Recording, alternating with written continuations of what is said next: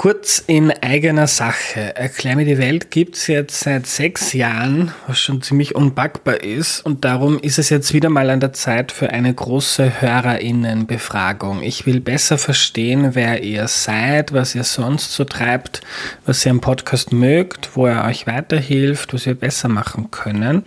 Also wenn ihr immer wieder Erklär mir die Welt hört, dann nehmt euch bitte fünf oder vielleicht auch zehn Minuten Zeit auf erklärmir.at slash Umfrage, um einen eurer Lieblingspodcasts in der Zukunft noch besser zu machen. Wenn du mitmachst, erhöhst du die Chance, dass der Podcast in der Zukunft noch mehr auf Dinge eingeht, die dich interessieren. Und du kriegst im Austausch meine ewige Dankbarkeit und ein zukunftsfittes Erklär mir die Welt, das sich auf die nächsten sechs, zwölf oder hundert Jahre gut einstellen kann. Jetzt auf erklärmir.at slash Umfrage gehen. Vielen, vielen Dank.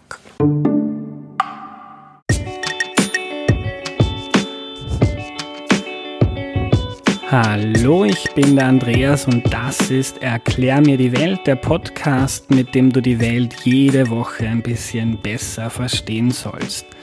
Im letzten Monat war es ein bisschen anstrengend hier. Wir haben die erste Serie abgeschlossen, Erklär mir den Islam.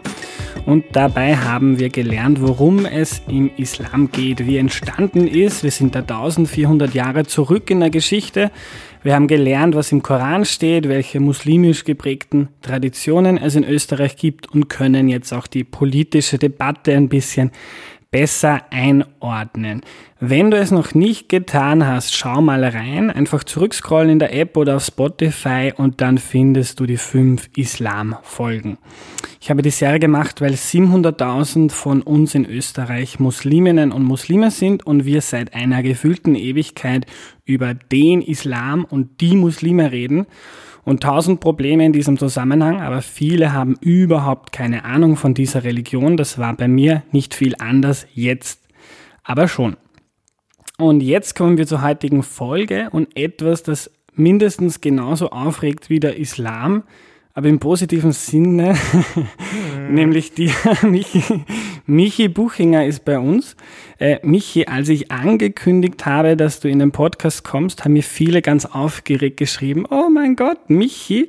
Tatsächlich. Und eine Hörerin hat mir geschrieben, die ist schon etwas älter, sie ist sehr gespannt, weil Michi Buchinger, das habe ich noch nie gehört. Ja, das glaube ich. Kannst du dieser Hörerin bitte erklären, wer du bist?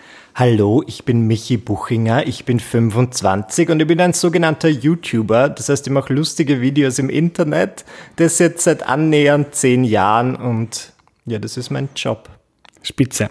Äh, ich habe meinen Hörerinnen und Hörern versprochen, dass sie heute die ultimative Anleitung bekommen, mhm. wie sie äh, selbst YouTube-Star werden. Schaffen wir das? Das schaffen wir auf jeden Fall. Ich habe viele Tipps und ich bin bereit, sie alle zu offenbaren. Für gratis. Spitze. Okay, äh, zu Beginn würde ich dich gerne fragen, äh, was geht denn gut auf YouTube? Auf YouTube geht vieles sehr gut. Ich glaube, je polarisierender, desto besser. Ich habe im Moment, ich versuche nicht auf diese Trendseite zu schauen, die es hier gibt, mhm. wo man sieht, was gerade alles super funktioniert. Also die Charts. Aber die Charts mehr mhm. oder weniger. Und ähm, es sind halt oft so Selbstexperimente. Ich habe eine Woche lang keinen BH getragen, sehe wirklich total oft. Mhm. Ähm, oder ich habe irgendwie in Nutella gebadet und so weiter. Ich glaube, das sind so die typischen. Und ich meine, es klingt krass und es sind halt immer sehr reißerische Titel und sowas funktioniert aber immer super. Mhm. Also alles, wo du dich selbst reinstürzt, das ist im Moment halt so der Fall. Ich habe das Gefühl, als ich angefangen habe, waren die Geschmäcker noch ganz anders. Da war YouTube mhm. mehr so wie so ein Tagebuch und jetzt ist es halt irgendwie, je krasser, desto mhm. besser. Das heißt, Tagebuch, früher haben die Leute äh, reingepostet, ich war heute beim Zahnarzt und das war schrecklich. Mehr oder weniger. Und dadurch, mhm. dass es das damals noch nicht so, so oft gab, also es waren ja nicht viele Leute YouTuber zu Beginn der, der YouTube-Zeit, ähm, war das ja irgendwie noch spannend, dass ich irgendwie Leuten so bei völlig banalen Dingen zusehen durfte. Und ich glaube, dahingehend hat sich das Ganze ein bisschen geändert. Mhm. Es hat sich auch die Rolle von YouTube, glaube ich, äh, verändert und der mhm. Stellenwert. Ich habe mal ähm, ein paar alte Interviews von dir angeschaut in der mhm. Vorbereitung und beim Standard ein Interview gelesen aus 2015. Ja. Da hattest du 80.000 Abonnenten mhm. und hab's geredet über den größten YouTuber Österreichs, der damals 300.000 YouTube-Abonnenten äh, ja. gehabt. Heute haben die größten Nobridge und so drei Millionen. Drei Millionen, genau. Der filmt sich dabei, wie andere Leute äh, mit dem Paintballgewehr abschießt. Wahnsinn, Quality Content. wie ist das bei dir? Wie hat sich das bei dir gewandelt? Naja, die Leute über das Gefühl, Gefühl, gehen eher weg von meinem Kanal und ich verliere laufend Abonnenten. Wirklich? Na, es geht. Es, es, es werden ab und an mehr, aber ich bin jetzt auf 150.000 und wenn man da, also es war halt vor drei Jahren, dass ich 80.000 hatte, wie ich da gerade mhm. erfahren muss. Das heißt, so viele sind jetzt nicht dazugekommen. Ähm, wie hat sich das bei mir geändert? Ich sehe YouTube eigentlich, früher war es mein Hauptding, meine Hauptplattform, mhm. wo ich am meisten Leute erreicht habe. Ich habe das Gefühl, das ist jetzt gar nicht mehr so der Fall. Jetzt ist es mehr so Instagram, weil ich das Gefühl habe, die jungen Menschen haben immer eine, eine geringer werdende Aufmerksamkeitsspanne. Mhm. Das heißt, wenn ich jetzt sage, ich habe ein neues YouTube-Video und die sehen, okay, das dauert zehn Minuten, denken sie sich schon so, oh Gott wie muss ich das wirklich sehen? Während halt bei einer Insta-Story, die in der Regel so 15 Sekunden dauert. Mhm.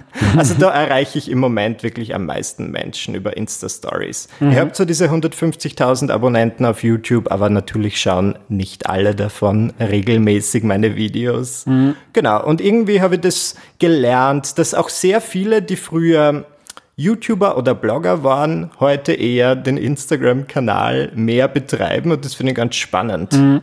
Ich frage mich, ich kann nur mutmaßen, woran das liegt. Vielleicht mhm. an der Aufmerksamkeitsspanne. Mhm.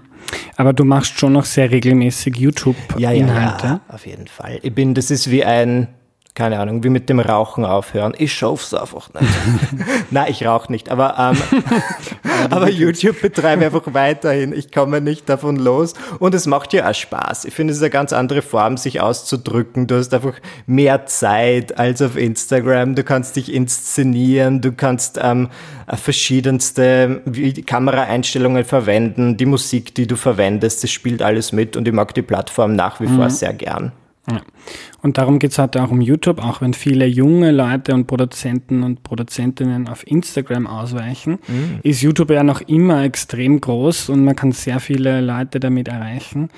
Ähm, wie ist das bei dir? Wie viele gibt es so eine magische Anzahl an Videos, die man veröffentlichen muss, jede Woche, alle zwei Wochen, damit man äh, vorne dabei bleibt? Na, da fragst du was Gutes. Ich habe ja eine Zeit lang war ich bei einer Agentur für YouTuber und die haben mir immer Tipps gegeben, mhm. wie man den Kanal optimieren kann und die meinten mindestens drei Videos die Woche, mhm. weil alles andere, da gehst du dann im Algorithmus komplett unter und ich habe eine Zeit lang tatsächlich drei Videos die Woche gemacht und natürlich wurde ich dann entsprechend entsprechend belohnt dafür. Meine Videos wurden besser geklickt und in der Suche weiter vorne angezeigt. Wenn man die Zeit muss man, also ne, es geht nicht mal um die Zeit, ich glaube, es geht ja um die Ideen, weil kann, kann man drei gute Ideen die Woche mhm. haben, ich bin mir nicht sicher. Und ich habe das dann so gelöst, dass ich damals halt einfach die Qualität stark nach unten geschraubt mhm. habe und meinte, okay, jeder Gedanke, den ich jetzt habe, der halbwegs brauchbar ist, wird ein Video, so mache ich das jetzt. Mhm. Und es hat gut funktioniert. Und ich glaube, wenn jemand jetzt neu anfängt mit YouTube, würde dieser Person wirklich raten, regelmäßig Videos zu machen. Es müssen nicht drei die Woche sein, glaube ich. Ich weiß, das ist schwer. Aber wenn man schon mal sich selbst und auch den Zuschauern sagt, ihr könnt jeden Montag um 15 Uhr mit einem neuen Video rechnen, dann ist das schon von Vorteil. Ich glaube, die Leute sind dann so ein bisschen im Fernsehen drin und denken und mhm. mögen es, wenn sie wissen, okay, das mhm. kommt, egal ob es stürmt oder schneit. Äh, erkennst du bei deinen äh, Videos ein Muster, was besonders gut geht, wenn da Sex drinnen steht oder Sex. Liebe? Nein, es ist eher der Hass, muss ich sagen. ich habe mir da vor einiger Zeit so festgefahren. Ich glaube, ich habe vor fünf Jahren angefangen, Hasslisten zu veröffentlichen. Das ist quasi das Gegenteil einer Favoritenliste. Mhm. Das war zu dem Zeitpunkt sehr beliebt auf YouTube, dass Leute sagen, oh, diesen Monat habe ich diesen Lippenstift geliebt, weil der, der macht die Lippen so küssbar. Und bei mir war es halt umgekehrt umgekehrt. Ich meinte dann, ja, und das habe ich besonders gehasst. Und wenn Leute in der U-Bahn ein Kebab essen, finde ich fürchterlich. Und das hat irgendwie sehr die Leute erreicht, finde ich. Das hat am meisten polarisiert. Natürlich gab es auch viele, die gemeint haben, oh, Hass ist so ein schlimmes mhm. Wort. Das stimmt natürlich, ist natürlich irrsinnig übertrieben. Aber die Nervliste klingt halt nur halb so gut. Und genau, das ist so ein bisschen meine Schiene. Ich würde sagen, dieses sarkastische, schlecht gelaunte, negative, wie ich im echten Leben natürlich nicht bin, aber YouTube ist jetzt ein bisschen eine Karikatur meiner selbst. Mhm. es gibt ja schon sehr, sehr viel auf YouTube. Mhm. Also, ich weiß nicht, wie viele Videos jeden Tag hochgeladen werden, aber es sind mehr als drei. Ja. Ähm, du hast vielleicht das Glück gehabt oder den Innovationsgeist hast sehr früh angefangen mhm. damit. Wenn jemand heute anfangen möchte, hast du Tipps für die, die Person? Äh, was sollte sie tun, damit sie Erfolg hat? Ich würde sagen, heutzutage ist wirklich je spezifischer, desto besser. Ich glaube, wenn man jetzt sagt, man möchte anfangen, YouTube-Videos zu machen, wo man seinen Alltag zeigt oder Beauty, Lifestyle und Fashion abdeckt, dann kann man das also würde ich nicht raten. Ja, das mhm. gibt's zu Genüge diese Lücke ist gefüllt. Ähm, letztens habe ich eine YouTuberin kennengelernt, die macht Pferdevideos, alles zum Thema Pflege und dem perfekten Ritt oder was auch immer sie zeigt. Und die hat irgendwie so 300.000 Abonnenten und die ist ebenfalls Österreicherin. Und ich glaube, sowas ist halt gut, wenn du wirklich eine Passion hast, die sehr, also muss nicht sehr spezifisch sein, aber halt spezifisch genug, um noch annähernd einzigartig zu sein, dann ist es auf keinen Fall ein Fehler. Mhm. Ich finde, es fehlt zum Beispiel in Österreich an so Buchbloggern. Es gibt so wenige, oder auch Vloggern auf YouTube. Ähm, es gibt so wenige, die irgendwie über Bücher reden. Und ich finde das eigentlich voll der große Markt. Ich bin immer, also ich bin auf der Suche danach. Das ist mein Tipp. Wäre ich sehr mhm. dankbar, wenn jemand so einen Kanal eröffnet. Es gibt aber einen. Also gibt es? Oh, schau, du weißt sogar du einen, einen Wiener. Das hat erst, ich glaube, im Deutschlandfunk habe ich erstmal einen Beitrag drüber gehört. Ich glaube, der heißt Vidrio. Das zeige ich dir dann nach der, nach der Aufnahme. Ich bitte darum ich habe so den Eindruck, dass man heute schon ziemlich professionell sein muss, um YouTube zu betreiben. Früher war das so, YouTube war, mach was du willst, spiel mhm. die, nimm mit dem Handy was auf, es ja. ist lustig. Aber heute stehen bei den YouTubern gefühlt drei Kameras und drei äh, Beleuchtungsanlagen im, ja. im Zimmer. Wie ist das bei dir? Ja, das ist richtig. Das hat sich über die Zeit entwickelt und ich muss sagen, wenn es nach mir gehen würde, dann würde ich nach wie vor meine Videos mit der Webcam aufnehmen. würde vollkommen reichen. Ich habe hab wirklich so angefangen. Ich habe damals die Webcam meines Computers verwendet, um die Videos aufzuzeichnen und irgendwann so um 2012 hat es angefangen, dass die Leute gemeckert haben und meinten, na ja, mhm. also Bild- und Tonqualität könnte schon besser besser sein. Und dann habe ich da halt investiert in neues Equipment. Und es war mir aber immer wichtig, dass ich die Dinge dennoch alleine machen kann. Das heißt, ich habe halt meine Kamera auf ein Stativ gestellt und das hat funktioniert. Und jetzt arbeite ich doch ab und an mit Kamera, Menschen, wenn ihr einen aufwendigeren Dreh habt, mhm. oder ich bitte dann jemanden, der extern ist, ein Video zu schneiden, wenn es besonders aufwendig ist. Und das kommt dann auch sehr gut an. Also mhm. ich würde sagen, der Standard ist sehr gewachsen und das ist natürlich, oder sehr gestiegen. Und ich glaube, das ist der Fall, weil halt auch die Szene sich so entwickelt hat und man hat vielleicht bei anderen YouTubern gesehen, wie professionell die arbeiten. Und wenn man das dann mal kennt, dann will man halt auch von mhm. jedem Video diesen Standard ja, da musste ich ein bisschen nachziehen, aber das ist ja grundsätzlich mhm. nichts Schlechtes. Ich habe ja. viel gelernt. Aber wie ist das bei einem durchschnittlichen Video von dir? Da steht ein Stativ und eine Kamera. Stativ und Kamera, genau. Kein und Licht. Na, mhm. weil ich das so unangenehm finde. Es mhm. sei denn, ich habe halt einen anstrengenden Tag und komme dann erst am Abend dazu zu filmen, dann stelle ich so mein Licht auf und das ist eh super. Aber bei mir siegt halt immer die Faulheit. Gell? Mhm. Ich bin halt da, ich kenne wirklich YouTuber, die haben in ihrer Wohnung ein eigenes Aufnahmezimmer und da haben sie schon ihr fixes, ihre fixen drei Lampen und dann die Kamera, die immer dort steht und ja, ich versuche das trotzdem. Es ist ein großer Teil meines Lebens, aber bevor ich da jetzt ein Zimmer in meiner Wohnung mhm. zum YouTube-Zimmer einrichte, mache ich mir lieber ein Lesezimmer oder ein Käsezimmer oder sowas, was, wofür mein Herz mehr schlägt. Äh, schneidest du die Videos selbst? Ja, ich schneide sie selbst, aber ich glaube, das merkt man auch. Ich meine, es ist, Schneiden ist für mich mittlerweile wie, also das kann ich ja machen, wenn ich im Halbschlaf bin. Mhm. Ich muss halt einfach meine Pausen rausnehmen. Und natürlich, wenn es was Aufwendigeres ist und mit, zum Beispiel mit zwei Kameras gefilmt wurde, dann ist das schon eher was, ähm, schon eine künstlerische Arbeit. Und das mache ich dann auch selbst, wenn es mir ein bisschen zu aufwendig erscheint, dann bitte ich zum Beispiel meinen Freund, dass der das macht. Ich habe kein Problem damit, Videos zu schneiden, wenn sie lang sein müssen. Wenn jetzt aber zum Beispiel mit einem Kunden zusammengearbeitet wird und der sagt, dieses Video soll eine Minute lang sein, dann gebe ich das gerne ab. Mhm. Weil in meine Worte, dann muss ich, na, das kann ich nicht. Nur eine Minute mhm. muss Sammerton. Sicher nicht. Äh, zum Kunden möchte ich gleich kommen. Mhm. Was, auch, was auch viele gefragt haben, wie kann man mit YouTube eigentlich Geld verdienen? Was ich glaube ich noch wichtig ist, wie war das bei dir? Wie bist du bekannt geworden? Ist das Zufall gewesen oder hast du ganz gezielt jahrelang daran gearbeitet, dass du äh, populär auf YouTube wurdest? Ich bin mir nicht sicher, ob ich sagen würde, dass ich hart dran gearbeitet habe. Ich bin auf jeden Fall hartnäckig geblieben. Also ich habe 2009 angefangen, damals war ich 16 und ich habe so meine ersten Videos veröffentlicht und die hatten immer zwischen 80 und 200 Klicks. Und wenn sie mal 200 Klicks hatten, dachte ich mir, yay, ich bin famous. Nächster Stopp Hollywood. Und dann irgendwann hat sie, ich habe trotzdem immer wieder Videos gemacht und re relativ regelmäßig und das hat halt wirklich, glaube ich, zwei, drei Jahre lang lang niemanden interessiert. Mhm. Und dann irgendwann hat es angefangen, dass halt tausende Leute das geschaut haben.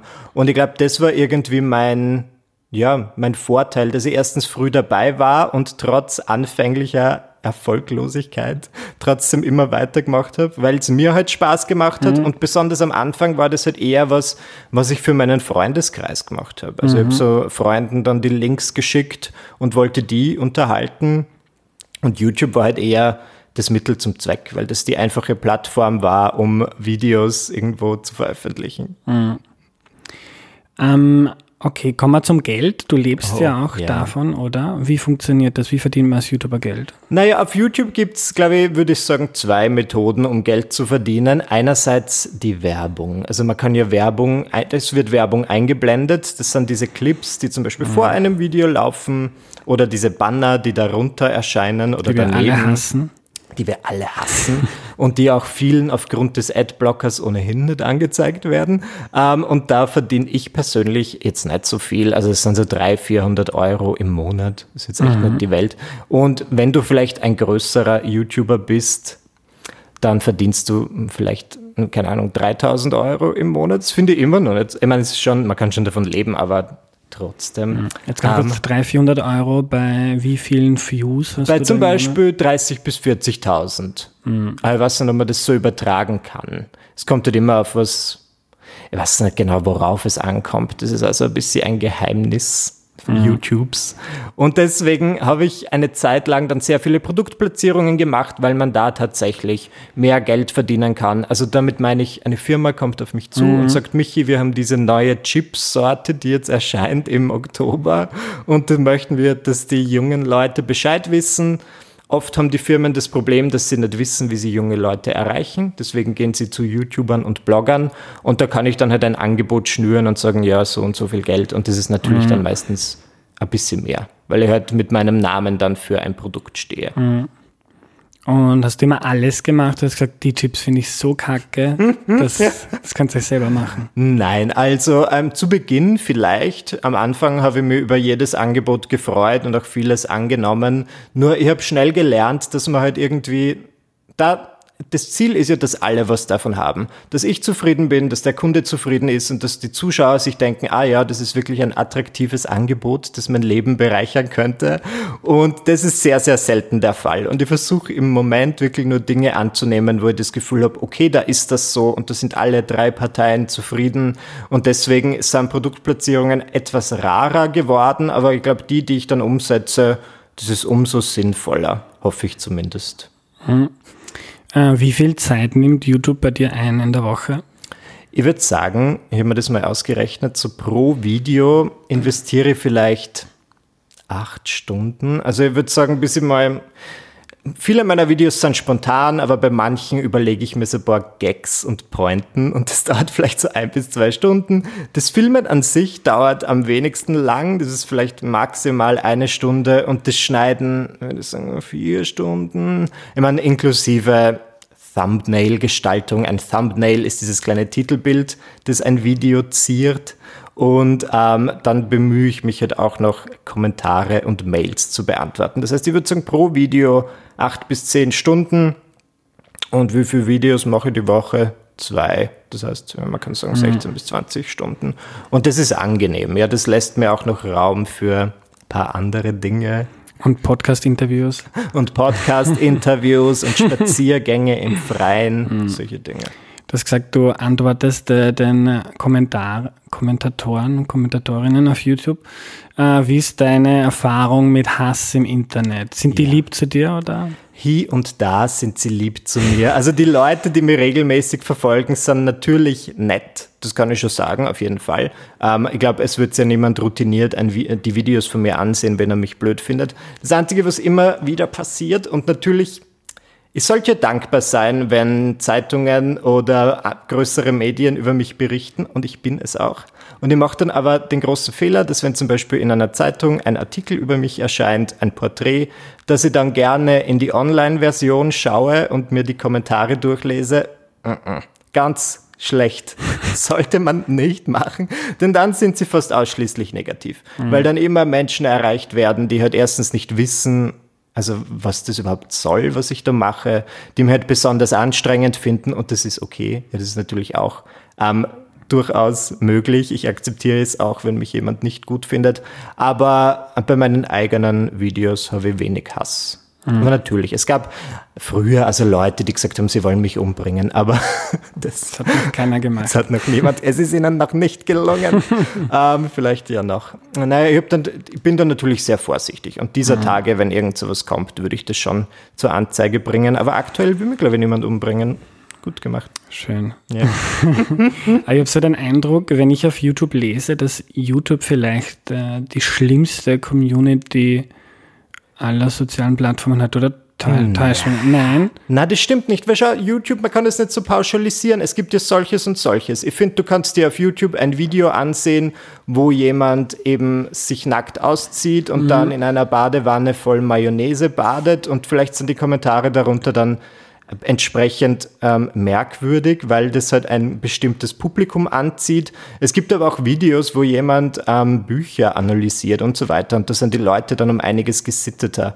Ich muss sagen, bei meinen, meine Community ist wirklich gut erzogen. Mir wird das ja immer wieder gesagt, weil ich oft öffentliche Auftritte habe und dann kommen ja Leute, die mich aus dem Internet kennen und alle Veranstalter erwarten sich dann immer Menschen, die jetzt irgendwie schreien und ausflippen und irgendwie die ganze Bude auseinanderreißen und im Nachhinein sagen sie dann immer, ah, deine Zuschauer sind so angenehm mhm. so höflich.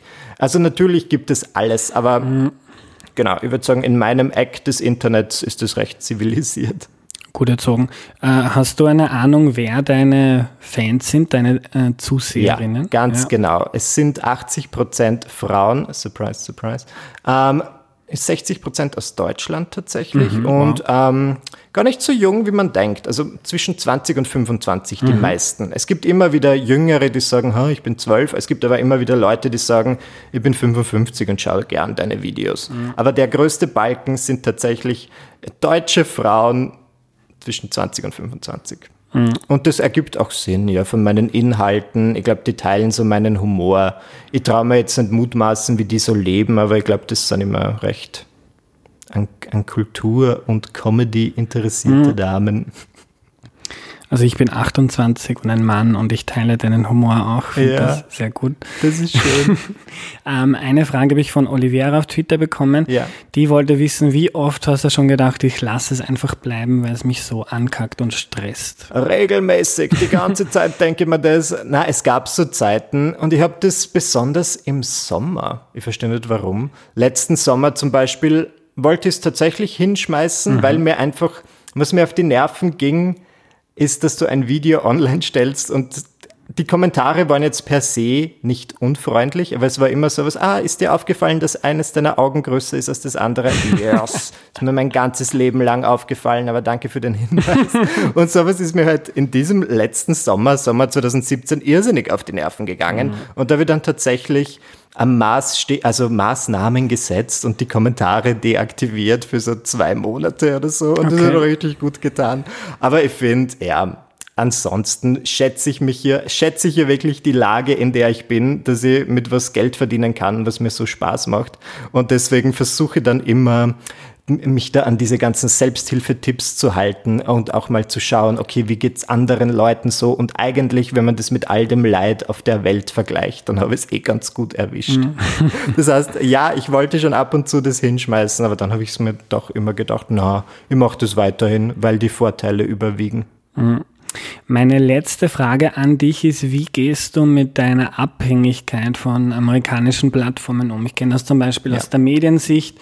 Äh, viele Medien haben ihre Reichweite auf Facebook aufgebaut, dann ändert Facebook den Algorithmus ja. und innerhalb von einer Woche bricht äh, die Reichweite um 70 Prozent zusammen. Hast du Angst davor? Hast du einen Plan B? Was mache mhm. ich ohne Instagram und YouTube? Ich finde das ganz fürchterlich. Gut, dass du es ansprichst. Das passiert halt regelmäßig, dass irgendwie der Algorithmus geändert wird. Und was mache ich dann? Ja, dann muss ich wieder mhm. herausfinden, wie es funktioniert, irgendwie von Null anfangen. Und ich bin dann aber, ich bin schon einer dieser Menschen, der immer davon ausgeht, dass es nicht so weitergehen wird und dass es jetzt bergab geht. Und deswegen versuche ich da wirklich meine Fühler in andere Richtungen auszustrecken. Ich habe jetzt mein zweites Buch geschrieben und ich mache jetzt also Kabarettauftritte. Und das finde ich erfrischend normal, sage ich mhm. jetzt Mal, weil es ist einfach, die Ticketverkäufe werden zumeist nicht von irgendeinem Algorithmus beeinflusst, weil wenn ich jetzt das mhm. Plakat auf der Straße sehe und ich mag den Typen, dann kaufe ich halt ein mhm. Ticket. Und es gibt irgendwie keinen Sponsor dazwischen, der irgendwie das Ganze vielleicht in ein zwielichtiges Licht drückt. Das ist eine sehr ehrliche Art ähm, zu ja, einfach die Leute zu unterhalten und sehr direkt. Und das ist so ein bisschen mein Plan B. Das mhm. läuft im Moment ganz gut und ich weiß, es ist ironisch, dass ich quasi vom Internet in so traditionelle Medien wechsle. Du aber bist alt. Ich werde ja. tatsächlich alt. Aber da mag ich halt irgendwie, dass das wirklich mhm. nicht abhängig ist, wie du sagst, von Algorithmen. Und mhm. das ist so ein bisschen das, worauf ich hoffe. Ich werde YouTube immer noch weiter benutzen, weil es ist einfach super. Ich mag es, aber gut, dass das angesprochen wurde. Ich finde dieses ganze, die Abhängigkeit schon sehr eigenartig. Hm. Gut, wir brauchen uns also keine Angst um Michi Buchinger machen. Absolut nicht. Keine Fein. Sekunde Beruhige. Angst, bitte. Danke, Michi. sehr gerne. Wir lernen also. Unter den sozialen Medien löst Instagram YouTube immer mehr ab und gewinnt vor allem bei den Jungen an Stellenwert, spätestens seit es Stories gibt. Für die unter euch, die Instagram selber nicht benutzen, das sind Videos, die nach 24 Stunden automatisch wieder verschwinden. Erfunden hat das Snapchat. Nach relativ kurzer Zeit hat Instagram das dann kopiert. Äh, keines der Videos darf länger als 15 Sekunden sein. Und Michi stellt äh, selbst de facto täglich Dinge in seine Story, und er denkt, dass die Aufmerksamkeitsspanne im Internet in den vergangenen Jahren noch einmal deutlich zurückgegangen ist. Und jetzt macht er öfter 15 Sekunden Videos auf Instagram anstatt 10-minütige Videos auf YouTube. Was auch interessant ist, auf Instagram erreicht er mehr Leute, obwohl er dort nur 70.000 Abonnentinnen hat. Also auf YouTube, da hat er mehr als doppelt so viele, 150.000 im Moment. Und viele YouTuberinnen und YouTuber machen das so, sagt er, dass äh, also viele wechseln von YouTube auf Instagram oder Instagram wird immer wichtiger. Äh, YouTube hat sich in den vergangenen, vergangenen Jahren als Plattform auch sehr geändert. Als er angefangen hat, war noch nicht viel los. Jetzt gibt es extrem viel Konkurrenz. Wer Erfolg haben will, muss eine Nische finden, sagt Michi. Sich also sehr spezialisieren oder etwas ganz Besonderes machen. Vor drei Jahren hatte der größte YouTuber Österreichs noch 300.000 Abonnentinnen. Äh, jetzt sind es über drei Millionen. YouTube hat sich sehr professionalisiert. Die Erwartungen an die Videos sind gestiegen, an die Qualität und auch an die einzelnen YouTuberinnen. Ähm, Werbung auf YouTube selbst bringt nicht viel. Michi sagt, bei 30.000 Views verdient man ca. 300 Euro. Das ist 1 Euro pro 300 Views oder 30 Cent pro 1000 Views. Und ein Video mit 1000 Views muss man aber erstmal zusammenbringen, wenn man das noch nicht lange macht. Äh, Produktplatzierungen, äh, damit verdient man dann wesentlich mehr, aber da muss man schon viel größer oder zumindest in der Zielgruppe relevanter sein. Ja, das war die heutige Folge. Wenn sie dir gefallen hat, dann schau mal auf iTunes vorbei oder wo immer du Podcast hörst und gib Erklär mir die Welt bitte fünf Sterne. Äh, das hilft mir dabei, dass der Podcast äh, mehr Aufmerksamkeit bekommt. Danke fürs Zuhören. Bis zum nächsten Mal. Tschüss.